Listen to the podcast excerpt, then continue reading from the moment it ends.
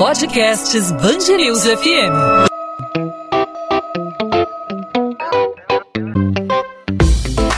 Dois às 20, com Maurício Bastos e Luana Bernardes.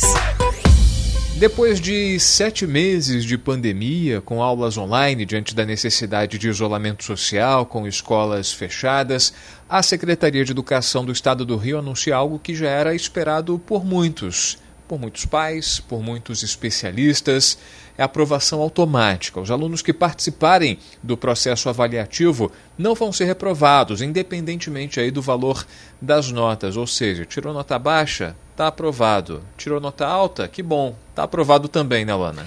É, e esse decreto foi publicado nesta quarta-feira em Diário Oficial. As aulas virtuais vão até o dia 22 de dezembro, tarde, né?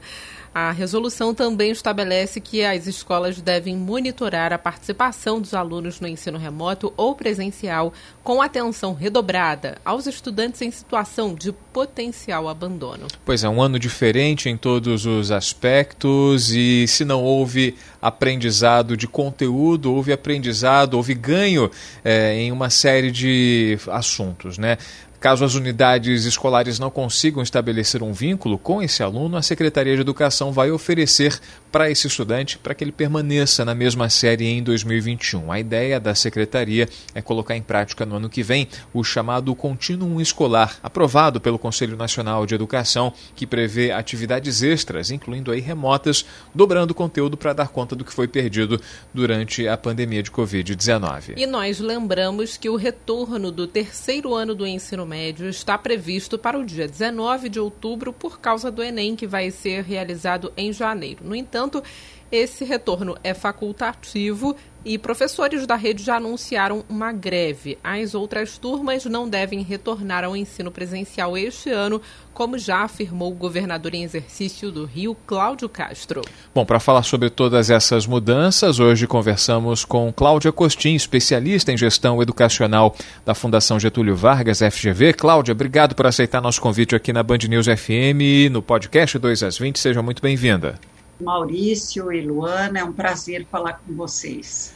Cláudia, a gente falou no começo, na apresentação do assunto, a respeito dos ganhos dos aprendizados que os alunos tiveram esse ano. Né? Não teve ganho curricular, muito pelo contrário, o currículo meio que ficou travado em função da pandemia de Covid-19, apesar de todos os esforços de muitas escolas, de muitos professores que se desdobraram para poder produzir um conteúdo diferenciado dentro de casa, usando os seus próprios equipamentos. Muitas escolas privadas disponibilizaram aí é, também alguma estrutura, mas a gente está falando aqui da rede pública de ensino. Para você, acertar dessa decisão de não reprovar os alunos da rede pública diante desse cenário atípico que a gente está vivendo?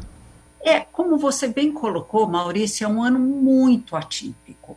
Quer dizer, o que aconteceu e continua acontecendo é um fato histórico. Não dá para a gente lidar com esse fato histórico como se fosse uma situação normal em educação. Uh, daí porque uh, o Conselho Nacional de Educação uh, colocou diretrizes, entre elas uma certa recomendação que, não, que esse não é um ano nem para aprovar nem para reprovar, é um ano para a gente uh, consolidar na volta às aulas as aprendizagens que aconteceram. Como você bem disse, houve aprendizagens típicas do currículo, mas houve também outras aprendizagens que decorrem da própria vivência de um momento histórico triste, como os estudantes desenvolveram algumas competências que são necessárias para o século XXI, como adaptabilidade, eles nós todos, aliás, nos, aprendemos a nos adaptar a uma circunstância completamente diferente e, e, e, em que planejamento nenhum tinha sido feito para ela. Uh, abertura ao novo, então, um, um exército de professores, como você bem colocou, tentou se reinventar. Uh, descobrindo como utilizar plataformas digitais para aprendizagem remota, complementando isso com textos enviados às casas, complementando com televisão, com rádio, dependendo do estado, coisas diferentes foram feitas e os alunos também se abriram ao novo. E acabaram, alguns deles, desenvolvendo autonomia para aprender, que é o grande sonho de qualquer educador, que seus alunos aprendam a aprender sozinhos. E é uma, um, passaram por esse desafio, muitos não conseguiram, mas outros conseguiram. Uh, então, não dá para olhar para esse ano como um ano típico. Então, não cabe nem aprovação, nem reprovação. Acerta o governo do estado quando decide isso. Uh, foi um ano de muitas perdas, e a última coisa que nós queremos é que esse jovem fique que já é, nós já temos no estado do Rio uma defasagem idade série enorme. Quer dizer, os meninos são mais velhos do que a idade correta para a série. Se reprovam, o que vai acontecer é que o abandono escolar vai ser quase certo. E em tempos de quarta revolução industrial, com máquina de, substituindo o trabalho humano, inclusive que demanda competência, competências intelectuais, abandonar o ensino médio, não concluir o ensino médio, é certeza de desemprego futuro, de não ter um futuro do trabalho digno.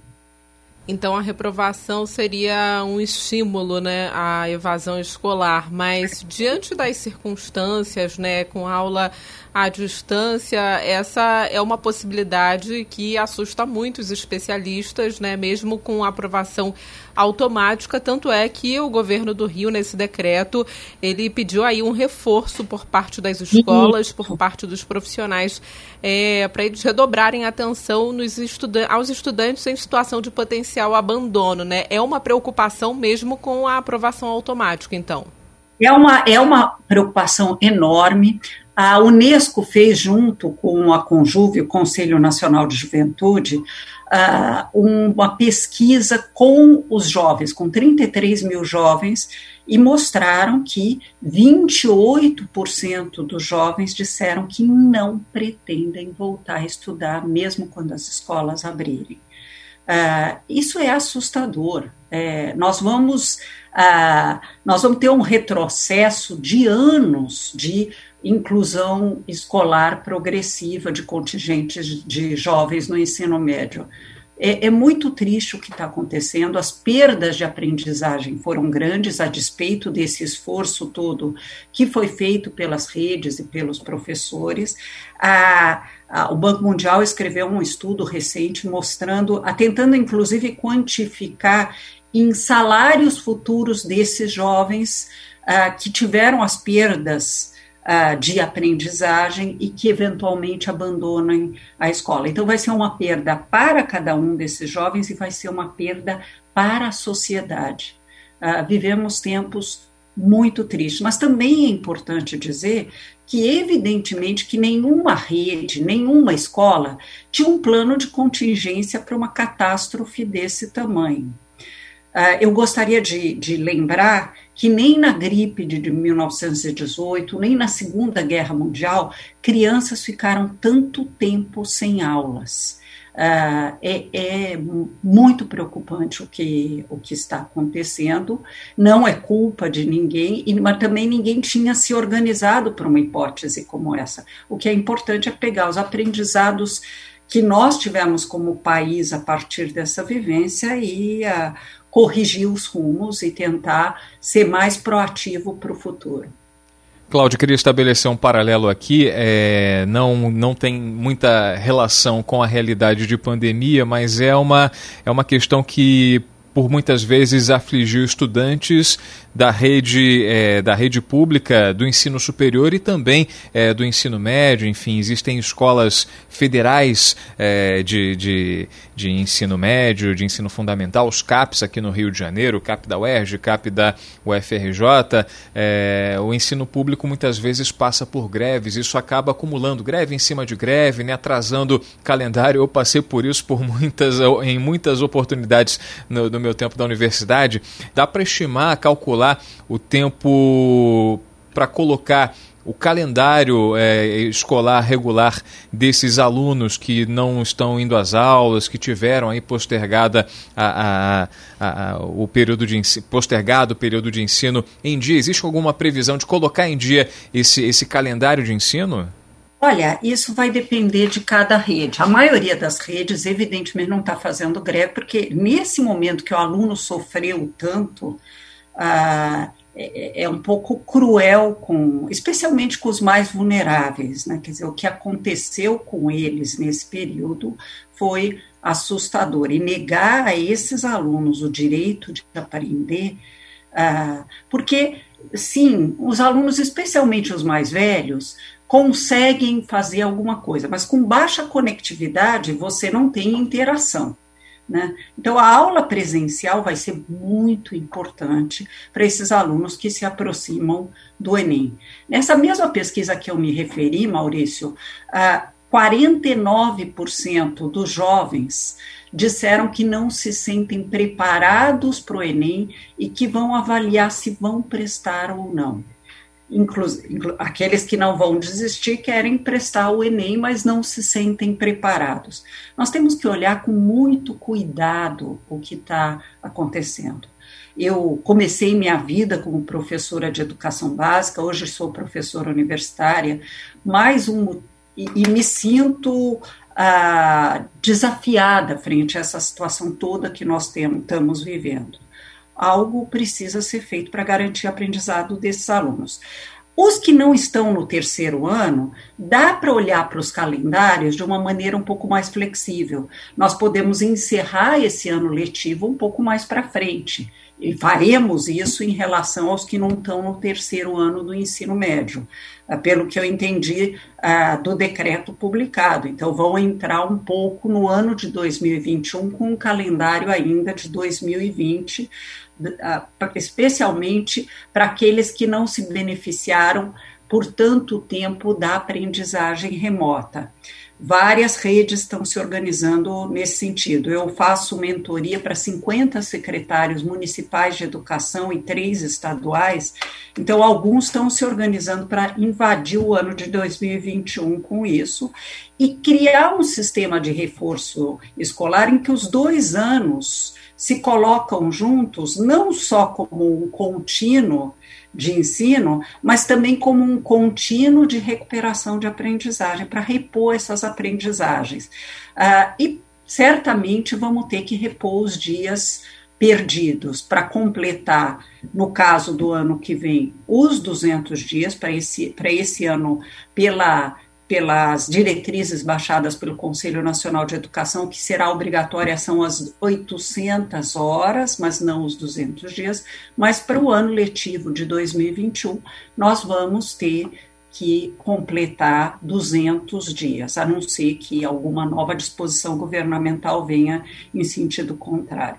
E repito, os alunos mais vulneráveis foram os que acumularam maiores perdas, tanto no sentido sanitário, quanto econômico e quanto educacional. Porque uma coisa é ficar sete meses numa casa que tem livros, que tem um equipamento para cada um, em que a família tem um repertório cultural variado, outra coisa é ficar sete meses numa casa amontoado num cômodo inadequado, com os pais fora na rua buscando fontes adicionais de renda, enquanto as crianças ficam ah, em casa, mas sem equipamento, tentando ter um pouco de autonomia para aprender. Foram enormes as perdas e, e cabe sim ter muita empatia com essas crianças e com o processo que elas estão vivendo. Já há denúncias de trabalho infantil aparecendo no Nordeste. Eu sou do Observatório dos Direitos Humanos no Poder Judiciário. O que se, o que vem se passando com as crianças distantes da escola é muito sério. Nós estamos conversando com a Cláudia Costin, especialista em gestão educacional da FGV. Cláudia, isso que você falou é muito importante porque é, tudo indica que é uma certeza até, né? A pandemia é, aumentou a, a, as diferenças, né? As desigualdades do lado educacional público para o lado educacional privado, uma diferença que já era muito grande antes da pandemia e agora está maior, né? Qual vai ser o papel do professor no ano que vem para lutar contra essa diferença? Vai ser é, necessário uma dedicação, vai ser necessária uma dedicação ainda maior em 2021 para tentar compensar esse tempo perdido? Com certeza, daí porque é tão importante apoiar o professor. Uh, o professor já esse ano uh, trabalhou muito mais, porque a distância, o, o, comprometimento que muitos professores mostraram foi admirável. É, como eu disse, eu acompanho redes públicas de escola no Brasil inteiro. Foi professor indo na casa das crianças de maior situação de maior vulnerabilidade, com todos os EPIs, mas professores voluntários que se voluntariaram para isso, para tirar dúvidas, para ensinar como estudar na ausência dos pais e, e em situações extremamente desafiadoras, professores que se reinventaram uh, atuando na televisão, várias redes usaram televisão, usaram rádio, programas de rádio ou até plat ou plataformas digitais. Quer dizer, foi um esforço imenso. Mas na volta às aulas, a dedicação vai ter que ser ainda maior. Daí porque eles precisarão ser apoiados uh, nesse esforço. A gente tem que caminhar para lidar com o professor de uma maneira diferente, com evitar fragmentação de contratos em que esse professor tem que dar aula em três redes diferentes, porque em cada uma tem um contrato só de 10 horas ou de 16 horas, fazer com que ele atue numa única escola, como acontece, por exemplo, em Pernambuco, dedicação exclusiva. Parte do segredo dessas boas redes que Maurício falou é porque o professor trabalha só naquela escola, de preferência com uma jornada escolar estendida. Não faz mais sentido a nona economia em termos de PIB, que é a economia brasileira, uh, ter aula turno da manhã e turno da tarde, com as crianças tendo, crianças e jovens tendo quatro horas de aula e o professor pulando de escola para escola. Nós temos que olhar, né, hoje é véspera, quando nós estamos gravando isso do dia do professor,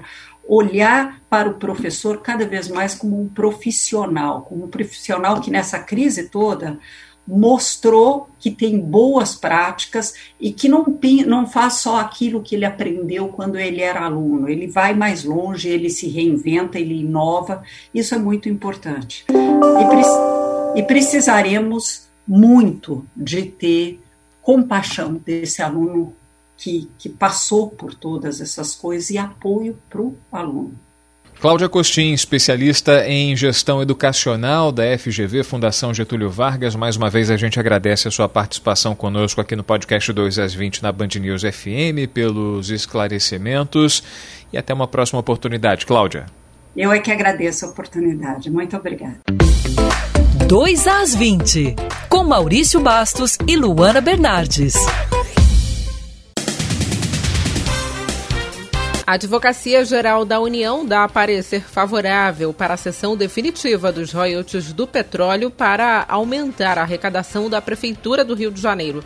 A informação foi dada pelo prefeito Marcelo Crivella depois de uma reunião em Brasília na terça-feira com o ministro do Supremo Tribunal Federal, Gilmar Mendes. A Secretaria Municipal de Fazenda pediu o adiantamento de um bilhão de reais que só seria repassado aos cofres municipais em 2021, mas, segundo a pasta, foi preciso fazer a solicitação, porque as receitas projetadas vão ficar abaixo do que estava previsto na lei orçamentária anual. Uma organização criminosa formada por agentes públicos e empresários é acusada de corrupção e lavagem de dinheiro em contratos de alimentação, muitos sem licitação, na Secretaria de Estado de Administração Penitenciária do Rio. O Ministério Público, responsável pela operação, prendeu um empresário e cumpriu 71 mandados de busca e apreensão no Rio, em São Paulo e no Espírito Santo. A soma dos contratos investigados das empresas com a SEAP chega a quase 110 milhões de reais. A Polícia Civil apreende um menor apontado como um dos participantes do estupro coletivo de uma adolescente de 14 anos no Morro do Cantagalo, em Ipanema, na zona sul do Rio.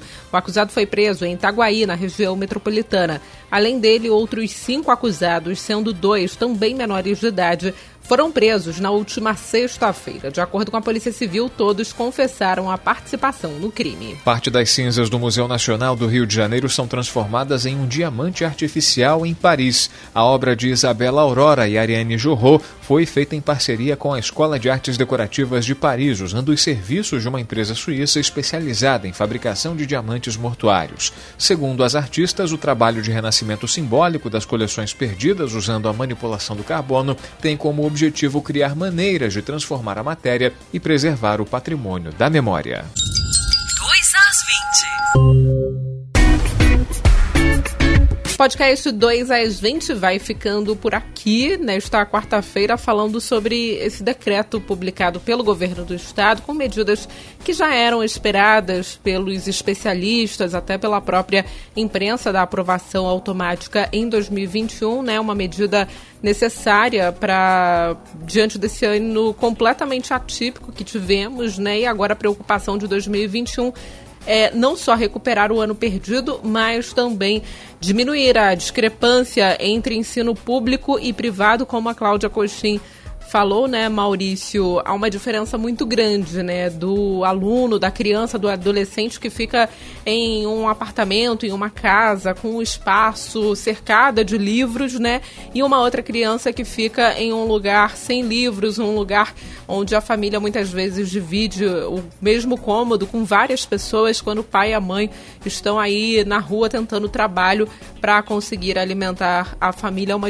é uma discrepância muito grande em 2021 então, os professores vão ter esse desafio de tentar contornar aí um pouco essa situação. Pois é, Luana, como a Cláudia Coxin disse, né, a ideia é não gerar um prejuízo ainda maior né, do que já está instalado em toda a sociedade, em todos os setores e também na educação, né, com o calendário atrasado, com déficit de aprendizado, né? Muitas pessoas aprendizado curricular, né, que a gente fala, porque a gente aprendeu muito, todos aprenderam muito nessa fase pela qual nós estamos passando, mas o currículo, a grade curricular, sem dúvida, sem dúvida ficou atrasada, né?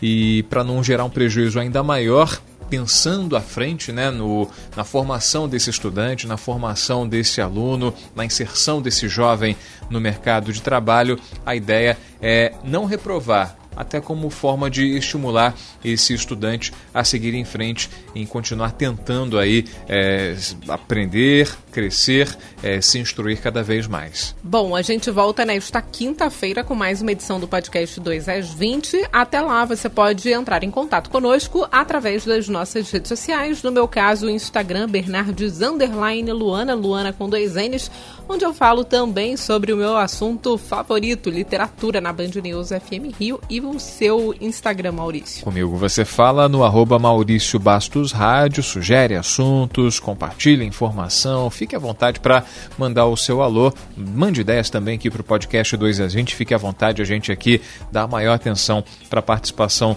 do nosso ouvinte e também você, claro, pode participar pelo Instagram, pelo Twitter, pelo Facebook, pelos canais da Band News FM Rio. É só procurar arroba Band News FM Rio. Podcast 2 às 20 volta nessa quinta-feira, sempre debatendo assuntos referentes ao Rio de Janeiro, à nossa cidade, ao nosso estado. Tchau, Luana. Até lá. Tchau, tchau, Maurício.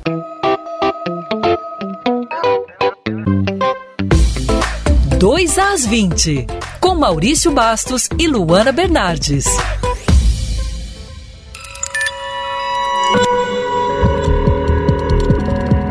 Podcasts News FM.